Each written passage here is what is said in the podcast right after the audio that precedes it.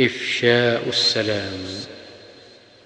قال رسول الله صلى الله عليه وسلم لا تدخلوا الجنة حتى تؤمنوا ولا تؤمنوا حتى تحابوا. أولا أدلكم على شيء إذا فعلتموه تحاببتم؟ أفشوا السلام بينكم.